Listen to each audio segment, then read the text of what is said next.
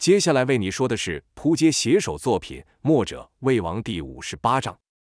上回说到，姚建轩异想天开，想以雪阁冰晶帮助赵月华修炼寒冰劲，试了几次后，才终于成功。赵再次睁眼时，体内寒冰劲的功力已提升到第五重。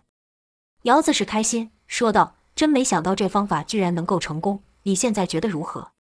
赵说道：“这雪阁冰晶一入体，我体内的寒冰劲就必须不断地与之抗衡。”这感觉就像当初对抗炎阳劲时一样。听赵这么说，姚突然想到，若是这方法管用，那会不会能借由此法练到寒冰劲的顶层功力呢？赵想了想后说道：“很有可能，至少能将寒冰劲的功力练到与这雪阁冰晶不相上下。”姚、赵二人不知道他们所用的方法，正是当初随风子与梁月英修炼寒冰劲之法。姚不免心里一忧，说道：“这臭蛇用此法练功，从此武功大进。”以后恐怕真的会连你爹都不是他的对手。”赵说道，“那我们自己偷练，不与他说，不就行了？”姚回道：“他要是有这么好骗就好了。”赵哼了一声，说道：“他又不知道我寒冰劲的功力已经变强，我出其不意打倒他不就得了？”姚反问道：“你有把握一招之内就制服他吗？即使你一出手就将那臭蛇打倒，甚至是打死，那我们也离死不远了。”赵不解，问道：“这又是为什么？”难不成他死后还能变成鬼来害我们吗？姚没有回答，只是把衣袖卷起，露出手臂，就看姚手上经络处浮现淡绿之色。赵惊道：“这是什么？”姚回道：“你忘了我们身上还有他的蛇毒吗？”赵道：“不对呀，那日你施展炎阳镜倒地后，他不就把你的毒给解了吗？他也把我的给解了呀，不信你看。”说完就和姚一样露出上臂，就看到自己的手上也有淡绿之色。赵冷道。这这怎么会？毒不是已经解了吗？姚苦笑一声后说道：“你把他想得太好心了。像他这么奸诈的人，做什么事都会留一手的。这毒现在虽没有什么影响，但不知道哪一天会发作，也不知道发作时会如何。”姚没有再说下去了，因为两人都知道殷万清的手段绝对不简单。赵问道：“真是个恶心又卑鄙的家伙，那我们现在该怎么办？”姚想了想后说道：“这臭蛇为了要控制我们。”只怕是不会真正替我们解毒的，但要是杀了他，我们也是死路一条。现在可以说是人为刀俎，我为鱼肉，只能任其宰割了。姚一边说一边朝四周张望，赵就问道：“你在找什么呢？”姚回道：“反正这毒一时半会也不会发作，我们要活命的话，只有逃出这里。你想，公孙仇会不会有办法能解这毒？”赵回道：“这臭蛇不是说他这蛇毒天下间只有他有解药吗？”姚去了一声，说道。我才不信他说的话呢！再说我们现在的毒性也没有之前那么强，说不定寻常解毒之药就可解毒。退一万步说，就算没有解药，我也不甘心一直受制于他，真的毒发身亡，倒也痛快。赵自然也不愿意从此受制于殷万清，便说道：“那我们还是想办法把他杀了，一了百了。”姚道：“如果我们能制服他的话，那是最好。这蛇怕死得很，说不定真会老实交出解药。”虽然我也不相信他教的解药会是真的，就是了。赵便道：“你说这么多，还不是要和他动手？”姚道：“动手是动手，但不是一见面就打。”赵说道：“动手就是动手，难道还区别？”姚道：“当然有，这点就是我在他身上学到的。”赵骂道：“这家伙除了恶心跟卑鄙外，哪有什么地方可让人学习的？”姚说道：“耐心啊，要有耐心。我问你，这臭蛇的武功比我们都还要高，对吧？”和我们二人之力也未必能一招就制服他。一旦失手，他有千万个方法折磨我们。赵不爱听这些，不耐烦打断道：“说重点，都什么时候了，还在卖弄你的小聪明？”姚道：“真是的，一点耐心都没有。我跟你说，他现在最没有防备的时候，就是练那冰火无极功的时候。我们若有办法引得他走火入魔，就能让他遭受烈火焚身之苦了。但得在我们找到其他出去的方法后，才能对他动手。”不然我们就算打倒，离不开这里也没有用，还不如就先假意帮着他，待他武功有成后，肯定会带我们出去。毕竟我们对他还有用处。可是到那时候，我们就更不是他的对手了。赵听完后问道：“要是这鬼地方真就没有其他出口呢？”姚道：“那我们只能希望这世上还有比冰火无极功更厉害的武功能制服他了。也许就是靠你爹了，毕竟他们俩人都练成这功夫，势必得分个高下。”赵道。那我岂非是在帮我爹树立一个危险的对手？而且这对我们九黎也是大大的不利。姚泽道：“现在都自身难保了，哪里还管得了这些？最好的状况就是找到其他的出口。我在想，像他这样阴险，凡事都留一步的人，怎么可能没有帮自己留条后路？赵只觉得处境甚是被动，叹了口气后说道：“算了，都听你的吧。”此事商定后，两人便依计而行。隔日，殷万清在出现的时候，就问道：“两小鬼想出方法了么？还是觉得在这住的也习惯了，不想出去了？”姚道：“殷爷，您就别笑我了，我是巴不得早日看到您神功有成，我好跟着沾光啊。”殷万清看到赵月华投来怨恨的眼神，因便说道：“你这小子油嘴滑舌，还不如那妮子诚实。”姚道：“那是他爹与你有仇，我又没有。再说了。”您要练成了这武功，也是冲他爹，冲九黎去。我又不是九黎的人，那九黎就算毁了，也与我没半点干系。我还不如跟着殷爷干，分的好处肯定也多。伊万青冷笑道：“你这小子倒是想得美，没有想到练功之法，你对我有什么用？”姚忙道：“有，当然有，不过是区区练功之法而已，有什么难的？我怎么敢耽误殷爷宝贵的时间呢？”姚便将以雪蛤冰晶提升功力之法告诉了伊万青，伊万青自然是不信。怀疑道：“那雪蛤冰晶真有如此功效？”姚回道：“当然有，这可骗不了人。你看他就是因为服下了冰晶，这寒冰劲才又有突破。”殷万清又是哦了一声，眯起眼来问赵：“这小子说的是真的吗？”赵冷哼一声，回道：“不信你可以试试。”殷万清也没有客气，说道：“试试就是试。”话刚说完，殷万清就以缠蛇手攻向赵，赵赶紧以阴风身法避开。这阴风身法甚是飘忽，想当初赵天烈与杨无惧武功相差甚远时，杨无惧一时间也奈何不了这身法。于大树盆时，殷万清与赵月华初次交手也是如此。可惜的是，这身法在这洞里施展不开。一来是因为殷万清对这里的地形实在熟悉不过，可以说就算闭着眼睛，他都能知道赵月华在哪。再来，赵月华惧怕石壁上那些蠕动的毒虫，也不敢过去。如此，阴风身法的威力便大大减低。阴风身法使不完整，赵还有阴风掌。当初赵使这掌时，殷万清也感到棘手。可如今殷万清也练成了寒冰劲，就看他运起寒冰劲，将身上部分的粘稠液体凝结起来，形成了一个寒冰盔甲。就听殷的身上不断发出清脆声响，那是赵的阴风掌打在殷的寒冰甲上所发出。开始时，二人都是四重功的寒冰劲，赵无法打破殷的寒冰甲。就听赵哼了一声，将功力提升到第五重。这下殷万清就明显感觉到不同了，赵的掌劲变得更加尖锐，殷万清身上的几处寒冰甲就被赵给打破了。殷万清不怒反乐，说道：“不坏，不坏，看来你们是真的想出办法了。”话刚说完，殷万清的手就以一种诡异的角度弹出，赵的武功在这洞里大打折扣，可这地形对殷万清而言却是大大有利，仅仅一招，殷万清就将赵的双手给缠住了。赵看到殷万清那得意的样子就讨厌，怒道：“快放开我！你这恶心的家伙！”赵边说边急催功力，周围瞬间就冷了下来。可赵也因为身上沾上了殷万清的液体，而语音凝结起来。眼看再这样下去，自己就要和殷万清粘在一块了，只得收工。就听殷万清发出一阵怪笑，姚未免殷万清对赵不利，赶忙上前说道：“这下您相信了吧？我就说了，我们是不可能会骗你的。以雪阁冰晶练功，不但有效。”还安全得很，你看他是不是一点异常也没有？姚一边说一边从赵身上将殷万清的手给解开，将赵拉了出来。殷万清则是紧盯着赵月华，看他从运功到收功甚是流畅。要说姚的话不能信，但赵的功力却是真的。如此，殷万清自是迫不及待地想尝试，命令道：“把那玩意拿来。”姚早就将冰晶准备好了，是双手奉上，说道：“殷爷，我得先提醒你。”这冰晶乃天下至寒之物，只需要服下一点就够了。殷万清看着这闻所未闻的神奇之物，也不敢大意，问尧道：“当时他吃了多少？”尧便用手比了比，殷万清就取出一样的分量，于服用前还看了两人一眼，像是在说：“我要如何了，你们的下场也不会好过。”跟着殷万清就将冰晶给吞了下去。这冰晶一入体，殷万清便仿佛堕入了冰泉之中。虽没有像赵那般全身发抖，但也冷得牙齿打颤。因赶忙运寒冰劲去对抗，但由于殷万清对于寒冰劲的运用没有赵这么熟练，这次尝试便没有成功。毕竟赵月华练这门功夫已有好几年的时间，殷万清则是几日而已。但殷也觉得体内的寒冰劲由于雪阁冰晶对抗之感。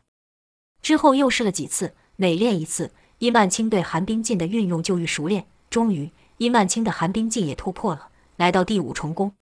殷万清是放声狂笑，说道：“待我大功告成之日，就是血洗江湖、打败九黎之时。到时候，南宫烈、杨无惧，甚至是那赵天烈，也得被我踩在脚下。”姚、赵听完后，不禁互看了一眼，心想：这等于是我们亲手帮助了这魔头，到时候他手上沾的那些性命，我们都脱不了干系。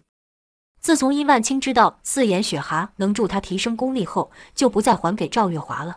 靠着冰晶的帮助，殷万清的寒冰劲又突破到第六重宫，但炎阳劲却始终没有进展。看着手上的冰晶愈剩愈少，殷就念道：“这雪蛤多久分泌一次冰晶？这几天没有少给他吃东西，怎么都没有再生出冰晶？”姚回道：“殷爷，像这种世间奇物，我怎么会晓得呢？别说我不知道了。”我想，连那抓到雪蛤的公孙仇也不知道如何让这雪蛤生出冰晶来。这话姚倒是没有说谎。在去水剑门之前，公孙仇确实是不知道如何让雪阁生出冰晶。殷问道：“难道就只能这样浅等了？”说话时，殷还用力捏了一下雪蛤。这雪蛤此刻虽是透明状，但身体却没有消失。被殷万清这么一捏，痛得叫了起来。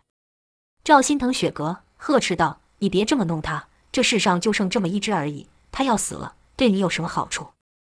殷万清则道：“他要是不能生出冰晶来，对我一样没有好处。”姚劝道：“您别心急呀，这雪阁早晚会产出冰晶的。我想，或许是这边的毒物他吃腻了，胃口不好才会如此。但有他在的一天，您的功力就能持续提升。”殷万清知道姚说的在理，才将雪阁放回盒中。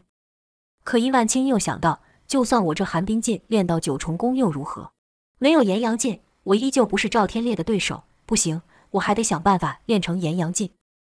之前殷万清因为寒冰劲有突破，便高兴地将这事给忘了。此时纪元想起来，便对姚说道：“这冰晶虽有助于修炼寒冰劲，可说到底只能算是个偏方。你们还必须想办法助我练成炎阳劲。”姚也料到殷万清早晚会提此事，但他也不知道为什么殷万清练不成这炎阳劲，心想：难道要我传功给他？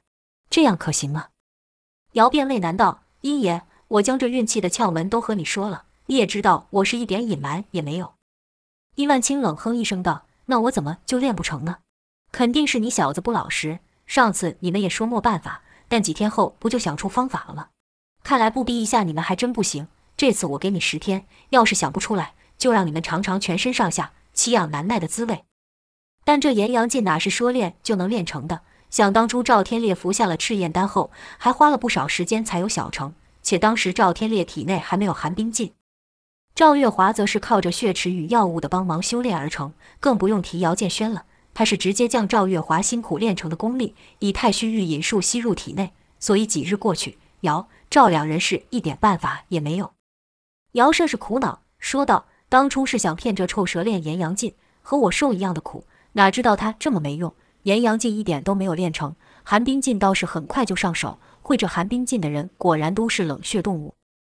赵自然知道姚这样说是故意把他给骂进去，便瞪了姚一眼后说：“这寒冰劲既然能借助雪蛤冰晶修炼，同理，炎阳劲也应该能借助外力炼成。我记得秘籍上有提到一个叫做赤焰丹的东西，你说那玩意会不会像雪蛤冰晶一样，是由某种动物生成的呢？”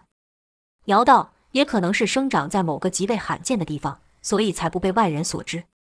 赵又道：“想当初我练这炎阳劲时，可是吃足了苦头。这臭蛇居然把他想得这么容易，十日时间就想练成，我看给他十年都练不成。”姚道：“只怕不管我们怎么解释，他也不会相信。若说我们两人都不会使这炎阳劲的话，还情有可原。可毕竟我就能使这炎阳劲。”赵说道：“你那是偷我的，又不是你自己练的，怎么能算？”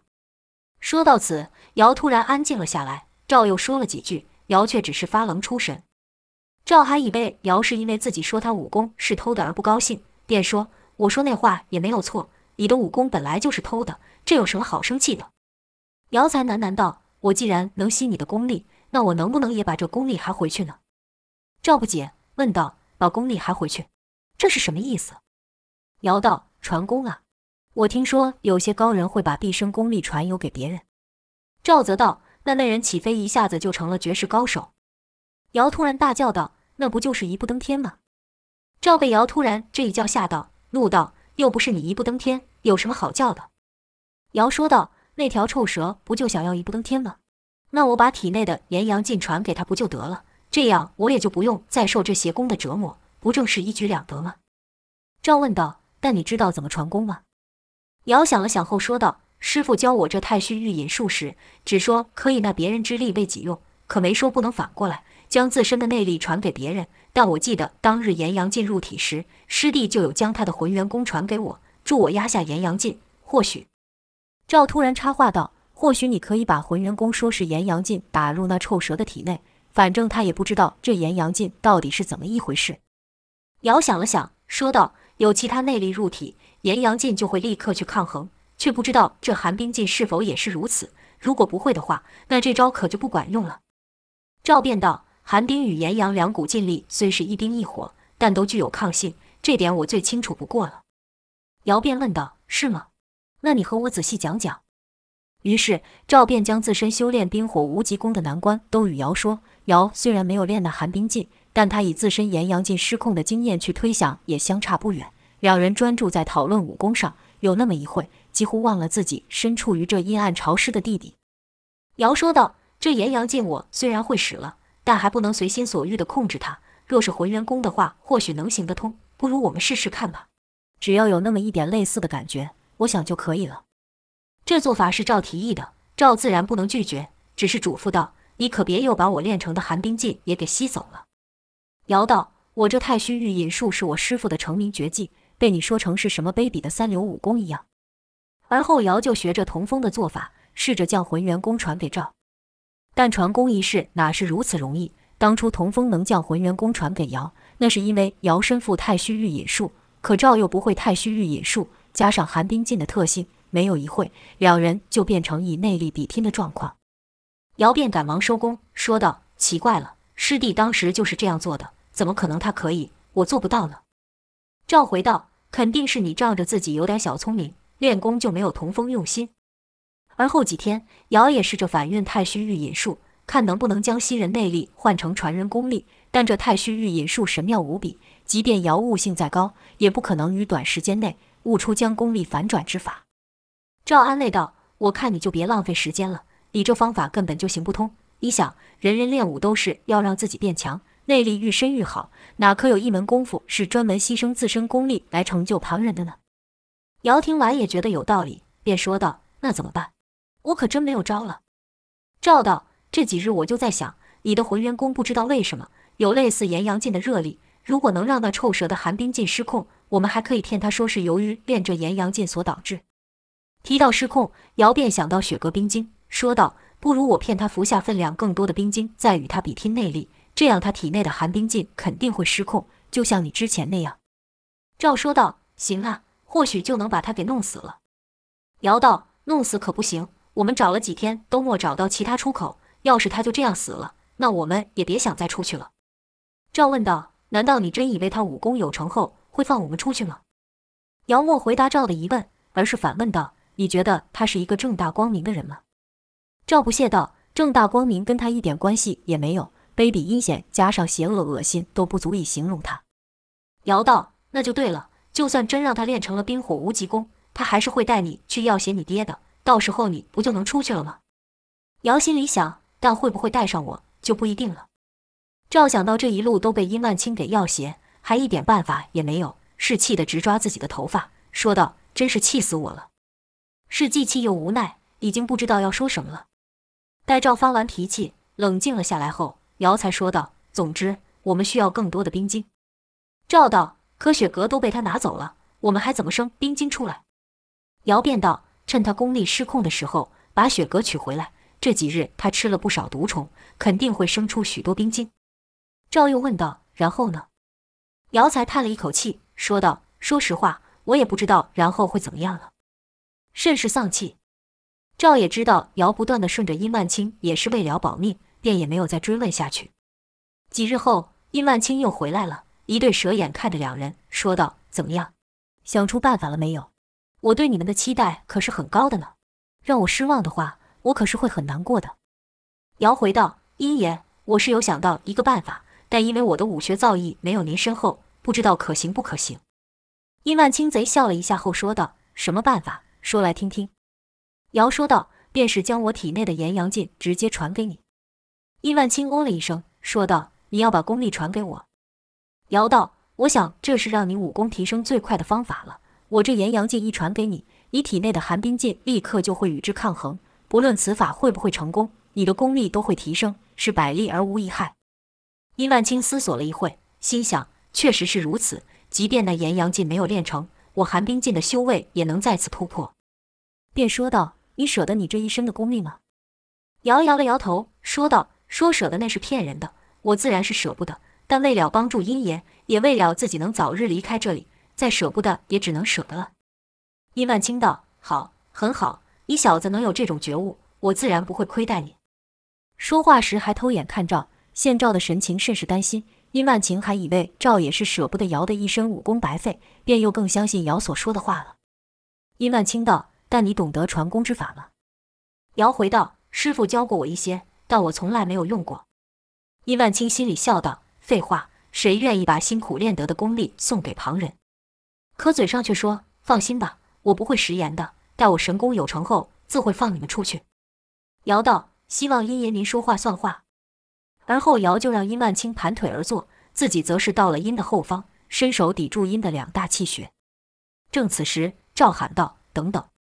殷万清立刻警觉起来，问道：“怎么了？”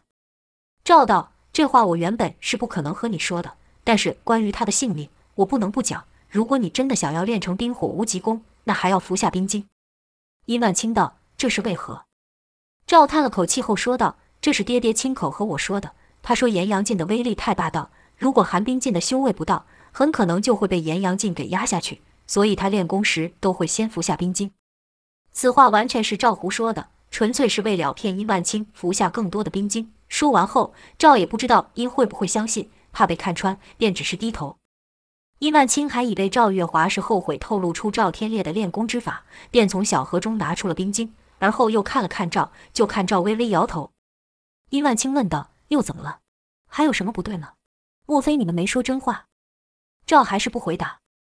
姚见时机差不多了，才说道：“难道是拿的冰晶太少？赵天烈每次突破功力的时候。”是不是都服下了比之前更多的冰晶？就看赵突然抬头狠狠瞪着姚。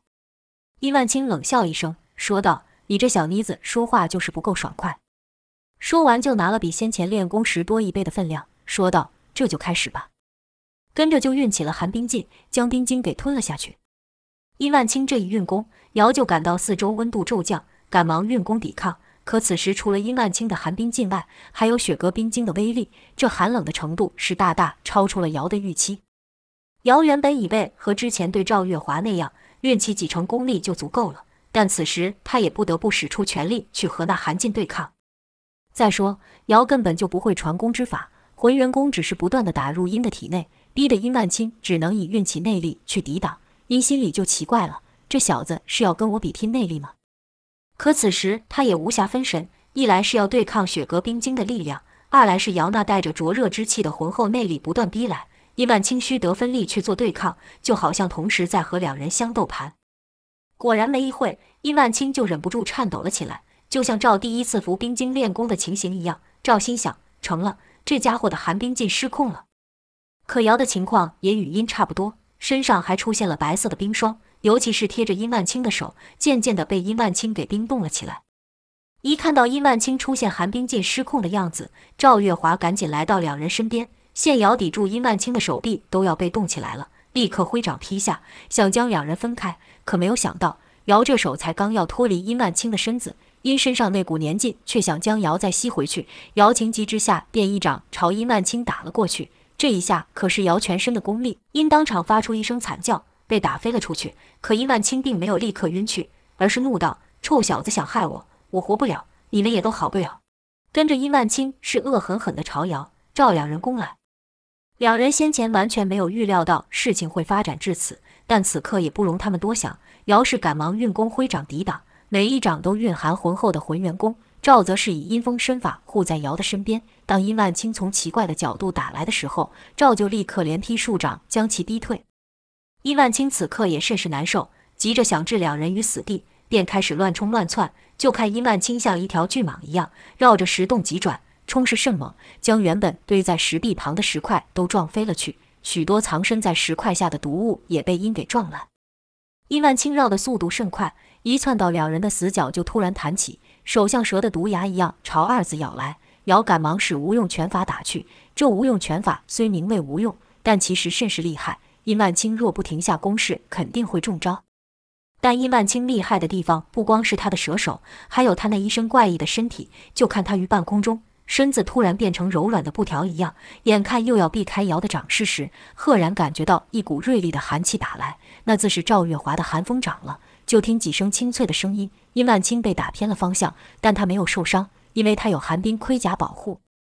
之前赵的寒冰掌还能打破殷的寒冰甲，但此刻殷万清的寒冰劲功力又更高了，赵的寒冰掌便不管用了。就听殷万清怪叫一声，是乱冲乱撞。姚赵两人不知道殷是在找机会进攻，还是走火入魔。当此时整个弹洞已经乱成一团，只剩下姚赵所在的那方寸之地还算完好。就看殷万清绕了几圈后，突然又弹了起来。可这次他不是攻向姚，而是朝赵奔去。殷万清那一副要同归于尽的模样，甚是吓人。赵本可以用阴风身法闪开这一招，但他却没有这么做，因为他想保护身旁的姚。就见赵使出阴风掌法中最为凌厉的一掌。那掌是斜里劈出，仿佛化成了数道利刃挡在身前。可伊万青居然不闪不避，直冲而去。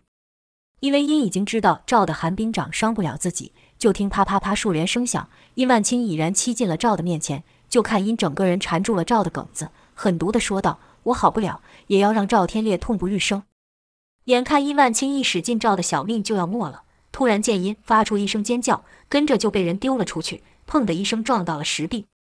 出手的自是姚建轩。当赵命悬一刻之际，姚赶忙使出全力捏住殷万清的身子，殷万清就感到身子如遭炙热的铁块给烫到，好像那热力可以穿透了他的寒冰甲般，跟着就被姚给甩了出去。倒地后，殷万清还骂道：“两个畜生，我一定让你们不得好！”那死字还没说出口，就看殷万清整个人僵直的倒了下去。姚第一时间抱起赵，问道：“你没受伤吧？”赵氏一脸惊慌未定。似乎还没从死亡的阴影走出，呆愣住了。过了一会，才说道：“那家伙呢？”姚道：“他一动不动地倒在那了，像是压不住那雪阁冰晶的力量。”赵楠楠道：“好，很好。”说完便纵身一窜来殷的面前。殷万清此刻已变成了一个冰人。赵月华二话不说，局长就朝殷的颈部劈下。姚王道：“你干什么？”就听咔的一声响，赵全力挥出的那掌。丝毫没对殷万清造成任何损伤。赵不管这个，是连挥出一十六掌，可始终没能伤到殷万清。赵便叫道：“快，你快使出炎阳劲，把这烂冰破冰给融化了，让我杀死这臭蛇。”姚虽然也和赵一样讨厌殷万清，脑海中也想象过无数次折磨殷万清的样子，可现在看殷倒地不起，说不定这样就死了，便没有想再出手。更何况他也无法再出手，适才未救赵，适应催起了炎阳劲。虽然不至于像之前一样全身通红的倒下，但他也感受到体内的炎阳劲开始与浑元功互相抗衡了起来。姚氏赶忙坐下调息，经过些日子的修炼，他知道不能让浑元功与炎阳劲相抗，而是要让浑元功像棉絮一样将炎阳劲给包住，让他无相应的力量可对抗，炎阳劲才会慢慢消停。赵一边打还一边催促道：“快动手啊！你还等什么？别再跟我说他有可能放我们出去的鬼话了。”他压根就没这样想，现在就应该把他打死，免得他复原后就把我们给害了。可说了一会，都莫听瑶回话，转头看去，才发现瑶已经坐在地上运功吊气了，这才关心道：“难道刚刚那一下让你体内的炎阳劲又失控了？”瑶没有空回话，专注的运功调息。照看瑶的身体又和之前一样泛红，甚是担心，只得暂时将伊万青的事放下。过了好一会，才看瑶身体那热劲缓慢的消了去。直至姚长长的吐出一口浊气后，瘫倒在地。赵试着去摸姚的身体，发现虽然比正常热一些，但不是和之前一样烫手。奇道：“你居然控制住了炎阳劲！”姚此刻是全身湿透，有气无力地说道：“我要能控制住它，就不会是现在这样了。我以前就说过，只有傻子才会去练这邪功。你看吧，练这门功夫的都没有好下场。”听到姚说话，赵才放下心来，乐道：“这世上本来就是笨人居多。”你聪明，还不是落得一样的下场？姚道：“我这是大丈夫，能屈能伸，你懂什么？”赵看姚这副狼狈样，便不忍心与他争，说道：“好好好，大丈夫，那现在我们该怎么办？说到这儿，姚也没有主意了。姚、赵两人除了相互对看外，还真不知道下一步该如何。要杀了殷万清吗？赵是有这个心，但没有这个力量。就在两人左思右想，不知如何是好之际，一旁的石壁突然发出了一个清脆的叫声。姚、赵两人几乎是同时叫道：“四眼雪阁！”姚道：“差点把这小东西给忘记了，至少我们可以从他身上多取些冰晶。”赵道：“可是这家伙还会上当吗？”姚回道：“肯定不会。”赵问道：“那取了冰晶又有什么用？”姚说道：“至少能让你的寒冰镜更上一层，不至于输给他。”眼下也只有这件事能做了，两人就朝雪阁发声处走去。赵伸手摸了几下，才抓到了雪阁，说道：“这里的毒物被这臭蛇刚刚一闹都不见了，你这小家伙是不是觉得可惜呀？”这雪蛤刚被赵抓起，就拼命想挣扎，赵怕伤了他，便松开。雪蛤叫了一声后，就从赵的手上跳走。赵就说道：“奇怪，以前他不会这样啊。”姚道：“一定是上次被这条臭蛇给捏痛了，感到害怕。”可雪阁跳走后，并没有逃开，而是又跳回了刚才的地方，对着石壁鸣叫。姚就奇怪了，说道：“难道这面墙有什么古怪了？”说着就伸手拍了拍，跟着就咦了一声，因为姚发现拍这石壁的感觉不太一样。赵也跟着拍打那块石壁的附近，其他地方触感甚是扎实，唯独那雪阁叫的地方不太一样，似乎里面不是实心的。姚喜道：“难道这石壁里面还有路？”赵则没有这么乐观，说道。搞不好只是山壁间的空隙，而且就算里面真有路，你要怎么打破这石壁？姚说道：“我用炎阳镜将它给融了。”赵道：“别说笑了，你上次光是弄出一个巴掌大的凹洞就快死了。”姚替自己辩解道：“上次是上次，这次是这次。”赵道：“有什么不一样？你的炎阳镜功力也没有突破呀。”姚想了想后，突然转头看向殷曼青，说道：“对了，可以用它呀。”赵不解。说道：“怎么？你还盼他帮你开路呢？别笑死人了。”姚道：“我哪有这么天真？但你看他全身坚硬无比，不就是个现成的工具吗？”赵这才明白姚的打算，乐道：“也真亏你想得出来。”姚笑道：“我就说留着这家伙有用吧，这就叫做先见之明，别光站着看呢，还不过来帮忙。”说话时，姚正试着将变成冰柱的殷万清给抬起。赵心想，能拿殷万清去撞墙也是解气。便赶紧去帮姚，两人是一前一后，把殷万清当成敲钟的钟杵去撞那石壁，一边撞姚还一边叫道：“臭蛇，看我怎么把你给撞毙！”赵也很是出力，骂道：“撞你个头破血流，撞你个脑袋开花！”两人变成了纯粹以发泄为乐。想起这几日被殷耀挟着威胁那的，心中都有气，便愈来愈用力，撞了数十下后，就听“哐”的一声响，那石壁居然真被他们撞出了一口子。姚立刻贴上前看，说道：“里面似乎有光线照入。”赵兴奋道：“有光，有光，那就表示能出去了！快快，再大力撞这臭蛇！”姚故意说道：“刚才你不是还一副别白费力气的模样，现在怎么比我还积极？”赵则是用姚的话来回答：“刚才是刚才，现在是现在，少说废话了，快点动手！”二人再撞几下后，石壁便脱落出一人可通过的空间。那雪阁鸣叫一声后，就跳了进去。姚道：“奇怪，这玩意怎么比我们还急？”说着也丢下了殷万清这个冰杵，侧身进洞。赵氏紧跟在后，临走前还不忘踩殷万清的脸。二人跟随着雪阁的鸣叫向前走，就看光线从微弱渐渐变亮。原来石壁后面居然有一个山洞。让两人开心的是，这山洞上还有开口，光就是从上面的洞口透入。赵说道：“总算可以离开这鬼地方了。”姚则道：“可这洞这么高，我们怎么上去啊？”随着两人越接近那洞，就愈觉得奇怪，因为那洞上居然垂下了一条绳子。姚、赵刚想要伸手去抓那绳，突然听到一阵铁链声响，就看墙壁处一块被植物覆盖的地方快速窜出一个黑影，而后就听到一个尖锐的叫声，那是四眼雪蛤发出的惨叫。突生巨变，姚赶忙挡在赵的前面，说道：“小心，这洞里还有怪物。”就看那黑影想朝二人冲来，可在离瑶一尺处，却硬生生地停了下来，好似被什么东西给掐住一样，还发出野兽般低吼之声。而后那黑影说道：“你们是什么人？殷万清这次怎么不敢来了？派你们两人来做什么？是终于要给我个痛快了吗？”听那物说话，瑶、赵才知道这是个人，因为这人全身是毛发密布，乍看之下还以为是一堆杂乱的植物。看来这人已被关在这许久，而且听他说的话，似乎与殷万清有什么深仇大恨。在这人与殷万清是什么关系都还没有搞清楚时，赵便开口骂道：“你这该死的怪物，谁让你吃我宝贝的？”就看那人的嘴里叼了一个东西，那东西居然是只剩半截身体的四眼雪蛤。就看那人的口里流出奇妙的蓝色液体，那是雪蛤的血。雪蛤此时也不再是透明的了，